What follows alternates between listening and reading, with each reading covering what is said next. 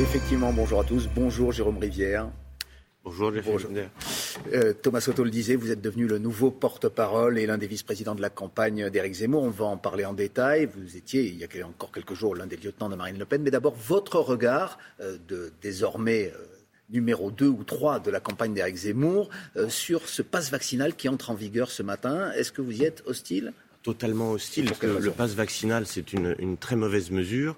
D'abord parce qu'il crée une terrible ségrégation entre les Français basée sur euh, euh, un, sujet de santé, c'est très grave. J'ai été extrêmement déçu et surpris que le Conseil constitutionnel euh, ne vienne pas sanctionner ce, texte. Et en plus, il intervient tard. On voit qu'aujourd'hui, en Espagne, au Royaume-Uni, les mesures coercitives contre ceux qui ne sont pas vaccinés, contre même ceux qui sont vaccinés mais qui devaient s'isoler, sont en train tout doucement d'être abattus parce que euh, si la pandémie continue, si les gens sont effectivement infectés, on voit bien notamment qu'avec le variant Omicron, euh, il y a beaucoup moins d'hospitalisation. Mais l'incitation à la vaccination, ce n'est pas utile lorsqu'on voit que notamment beaucoup de personnes choisissent de se faire vacciner une première fois il avec ces mesures. Je, l'ai répété depuis le début, c'est indispensable de proposer le vaccin à tous ceux qui souhaitent se faire vacciner. Et c'est indispensable de faire de l'information pour que les personnes fragiles, les personnes concernées, puissent avoir accès à ce vaccin. Ensuite, faire une imposition vaccinale déguisée, comme c'est le cas avec le pass vaccinal, c'est en plus très lâche de la part du gouvernement. Alors, on l'a dit, vous êtes l'une de ces personnalités qui ont franchi le Rubicon, pour reprendre l'expression euh, de Gilbert Collard. Marine Le Pen, dont vous étiez encore euh, l'un des porte-parole il y a quelques jours, vous a demandé, ainsi qu'à Gilbert Collard, qui, comme vous, a rallié euh, Éric Zemmour, de rendre votre mandat de député européen, puisque vous avez été élu en 2019 sous les couleurs du Rassemblement national. Qu'allez-vous faire? Si vous voulez, c'est très inquiétant ce, discours de Marine Le Pen. Je comprends qu'elle soit aigrie, c'est toujours difficile lorsque elle perd le, le, patron de ses députés. Il y a un seul groupe de députés au, au Rassemblement national, c'est les 23 députés du, de, du, Parlement européen. Je les dirige depuis plus de deux ans, près de trois ans. Donc c'est pour elle quelque chose de... Et je les quitte, effectivement, je les quitte ouais. et je vous expliquerai peut-être parce que c'est essentiellement par conviction. Mais cette demande laisse entendre que finalement elle considère que les mandats des parlementaires lui appartiennent qu'ils appartiendraient à elle-même chef de parti ou à son parti. Ce qu'elle dit, c'est qu'ils appartiennent aux électeurs qui croyaient en elle, bien sûr. oui, mais qui ont voté pour vous parce qu'ils croyaient en elle. Mais d'où viennent les électeurs qui votent aujourd'hui pour Éric Zemmour? Comment sait-elle qu'il n'y a pas beaucoup d'électeurs du Rassemblement national qui ont été déçus et qui aujourd'hui se sont tournés vers Éric Zemmour? Mais vous savez, elle demande, et je partageais cette demande, que soit instaurée la proportionnelle.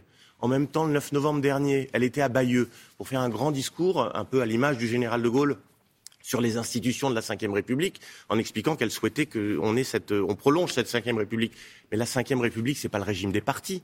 Or, quand elle dit je veux que vous rendiez vos mandats, Mais elle parle elle de instaure le régime. De... Certains au Rassemblement national parlent de trahison. Vous n'entendez pas ces propos Mais je Et comprends... notamment ceux des électeurs qui, Bah, qui vous non. reprochent aujourd'hui. Bah, euh, Écoutez, les électeurs, non. Les électeurs, on le verra au moment des élections.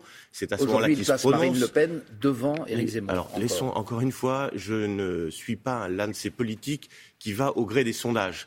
Si Éric Zemmour avait été caracolant dans les sondages et que je l'avais rejoint par euh, une sorte d'opportunisme politique, je pourrais comprendre que se pose un regard un peu interrogateur sur les raisons euh, de, de, ce ralliement. La réalité, c'est que je le rallie aujourd'hui, c'est d'abord avec enthousiasme, parce que ce week-end, il était à Cannes, il y avait plus de 4000 personnes dans la salle, 1000 personnes qui attendaient dehors, il n'y a pas de bus, il n'y a pas de train pour les amener, c'est des Français qui viennent spontanément l'écouter, l'entendre. Alors pourquoi ça ne se voit pas dans les sondages, Monsieur Rivière, Mais pour l'instant? Parce que, encore une fois, il y a peut-être un vote un peu caché, comme ça avait été à un moment le cas pour euh, la candidature de, de Jean-Marie Le Pen ou de Marine Le Pen, où un certain nombre d'électeurs n'ont pas envie de répondre aux instituts de sondage qui apparaissent comme étant euh, des éléments du système, donc on n'a pas envie de dire pour qui on vote. D'autre part, je pense que la dynamique qui a été réalisée ce week-end, c'est-à-dire euh, la capacité qu'a démontré euh, réellement euh, Éric Zemmour de rassembler à la fois euh, les nationaux populistes que j'incarne avec Gilbert Collard et de l'autre côté les conservateurs patriotes, Guillaume Justement. Pelletier, ça permet de faire cette union du peuple de droite et c'est le seul en capacité de le faire. peuple de droite dont parle Éric Zemmour, dont vous parlez ce matin, est-ce qu'elle comprend aussi des électeurs de droite modérés? Après tout, tous ne sont pas forcément favorables aux solutions radicales euh, prônées par Éric Zemmour. Donc, est-ce que vous pouvez avoir une majorité des électeurs de droite alors qu'on sait qu'il y en a des modérés, encore une fois? Mais je me considère comme un électeur de droite modéré. modéré. Vous savez, j'étais député à l'époque, ça s'appelait UMP LR dans les Alpes-Maritimes. La Vous raison considérez qu'Éric Zemmour est un modéré Mais je pense que Éric Zemmour apporte des solutions extrêmement concrète. Et c'est le seul aujourd'hui à la répondre et à dire aux Français on a besoin de répondre à la question de savoir où en est la France et où souhaitons-nous aller. Et il le fait avec euh, des propositions qui peuvent apparaître comme relativement radicales, c'est le mot souvent qu'on entend, mais la radicalité ne veut pas dire la brutalité. Parce qu'aujourd'hui, celui qui porte la brutalité, c'est Emmanuel Macron. Mais lorsqu'il est condamné par la justice, lorsqu'il euh, tient des propos controversés euh, sur les handicapés, les enfants handicapés, vous ne pensez pas que ça peut tout de même euh, dissuader, effrayer un certain nombre d'électeurs qui appartiennent à la famille de la droite que vous voulez unir? Vous savez, c'est souvent le rôle de ce que j'appelle le système institutionnel, dont les médias font souvent partie, d'essayer de, de braquer. D'accord. La justice, vous vous souvenez? Alors, je ne le soutenais pas, je faisais la campagne de Marine Le Pen. Mais François Fillon, la justice a été instrumentalisée il y a cinq ans. Donc on ne refera pas le coup aux Français de tout d'un coup faire intervenir des éléments de justice dans une campagne électorale. Je vous rappelle que deux jours avant euh, que Éric Zemmour soit condamné, Madame Hidalgo, qui est candidate euh, rassemblant quelques centaines de personnes dans des salles, demandait à ce que son procès soit reporté. Ça avait été accepté. Donc il faut arrêter avec euh, et je pense que les Français sont, sont, sont, fatigués et ça décrédibilise notre justice. Arrêter de, de, de, mêler des affaires de justice en pleine campagne électorale à, à quelques jours maintenant du scrutin. On est en moins de 100 jours du scrutin. Il y a eu votre celui de Gilbert Collard. Est-ce qu'il y en aura d'autres? On parle de députés européens, notamment de votre groupe. Est-ce que vous le confirmez ce matin? Oui, bien sûr. il y aura d'autres parlementaires qui sont issus du Rassemblement national. Il leur appartiendra euh, de l'annoncer parce que, encore une fois, je considère, je, bien sûr, ils me l'ont annoncé à moi, mais la campagne d'Éric Zemmour, ça n'est pas une campagne de ralliement. C'est une campagne avec un projet pour la France. Encore une fois, ce projet, c'est, il est très différent des deux autres candidats qui sont d'un côté Valérie Pécresse, qui elle ne veut pas rassembler la droite, parce qu'elle ne veut pas du Rassemblement national, elle ne veut pas des électeurs du Rassemblement national. Elle, elle ne veut pas, et de l'autre côté Marine Le Pen qui ne peut pas. Elle l'a démontré, notamment en régional. Elle a essayé de rassembler la totalité des électeurs, mais les électeurs issus de LR. plafond de verre. voilà, mais c'est vous-même qui l'avez dit euh, tout à l'heure qu'il y a des électeurs modérés qui ne veulent pas voter pour Marine Le Pen, donc elle ne pourra pas. Et ils voteront et je pense qu'effectivement, Éric Zemmour. Des électeurs modérés. Je pense qu'Éric Zemmour est en capacité justement de rassembler euh, les, les électeurs et de faire cette union des droites et de casser cette malédiction, ce piège tendu par Mitterrand à la fin des années 80. Les enquêtes d'opinion montrent que ce sont euh, les questions de pouvoir d'achat, de protection sociale qui dominent dans les motivations des Français, avant même les questions de sécurité et d'immigration.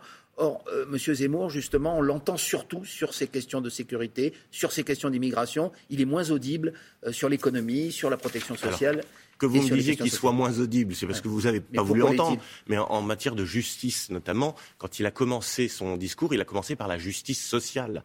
Ce week-end à Cannes, c'était son premier sujet, parce qu'il sait bien que c'est un sujet important. Mais ce n'est pas le premier des sujets. L'élection présidentielle, c'est avant tout sur euh, une question de civilisation. Ça n'est pas le, premier des sujets. C'est un sujet de civilisation. Mais les Français, vous savez, les sondages, ce ne sont pas les Français le moment où les Français s'expriment, c'est au moment des échéances électorales. Et à l'occasion de ces échéances électorales, on verra si oui ou non il a posé le bon diagnostic et s'il apporte les bonnes réponses. Alors Éric Zemmour, il a dénoncé la décision du ministère des Armées euh, de demander au général Bertrand de la Chênaie, qui est son directeur de campagne, mais qui est aussi un officier haut gradé euh, dans, l'armée, eh bien de se mettre à la retraite. En quoi est-ce anormal? Est-ce qu'un officier de premier plan peut diriger la campagne d'un opposant? Et ce qui est très anormal, c'est la différence qui est faite entre euh, entre ce, ce, ce, ce, général, vous disiez au gradé, c'est un général de corps d'armée, qui n'est plus, c'est-à-dire quatre étoiles, qui n'est plus en activité et qui était déjà élu euh, municipal. Bertrand de la Chênaie, Bertrand, de la, Bertrand de fait de la politique depuis longtemps et, il n'est pas en activité. De l'autre côté, vous avez par exemple euh, Monsieur David Galtier, qui est un général d'armée cinq étoiles, qui même fait campagne, est élu à Marseille et qui a d'ailleurs fait état euh, de son grade lors des élections. pourquoi ce deux poids, deux mesures? C'est une attaque un petit peu minable de la part du ministère de la Défense qui instrumentalise ainsi les armées. Je crois qu'à partir du moment où un officier général en deuxième section, c'est-à-dire qu'on n'est pas en état d'activité, on est parfaitement dans son droit et dans les règles définies par euh, le ministère de la Défense pour pouvoir faire de la politique. Puisqu'on parle de choses militaires, est-ce que vous êtes inquiet de ce qui se passe à la frontière de l'Ukraine? Les Américains qui demandent euh, à leurs ressortissants de quitter l'Ukraine aujourd'hui parce qu'ils craignent une invasion de la Russie. Est-ce que vous aussi vous la craignez? Écoutez, moi je, je, suis inquiet de la rhétorique extrêmement militaire employée aujourd'hui par les États-Unis et par l'OTAN. Et vous savez, c'est l'une des raisons pour lesquelles, avec Éric Zemmour, nous souhaitons la sortie du commandement militaire intégré de l'OTAN parce que nous ne souhaitons pas que la France soit engagée dans une aventure militaire hasardeuse. Et je pense qu'aujourd'hui, les pressions qui sont faites à la frontière, on parle toujours de la frontière de l'Ukraine, c'est aussi la frontière de la Russie. Imaginez des mouvements de, de troupes euh, ou l'arrivée d'armes russes au Canada. les Américains seraient hystériques à juste titre. Donc je crois qu'il faut surtout faire en sorte que les tensions redescendent et ce serait le rôle de la France. Et ce sera le rôle de la France avec Guérim Zemmour comme président. Jérôme Rivière, l'un des porte-parole d'Éric Zemmour, vous entendu ce matin. Merci beaucoup. Merci à vous. Et c'est la suite de Télématin. Merci.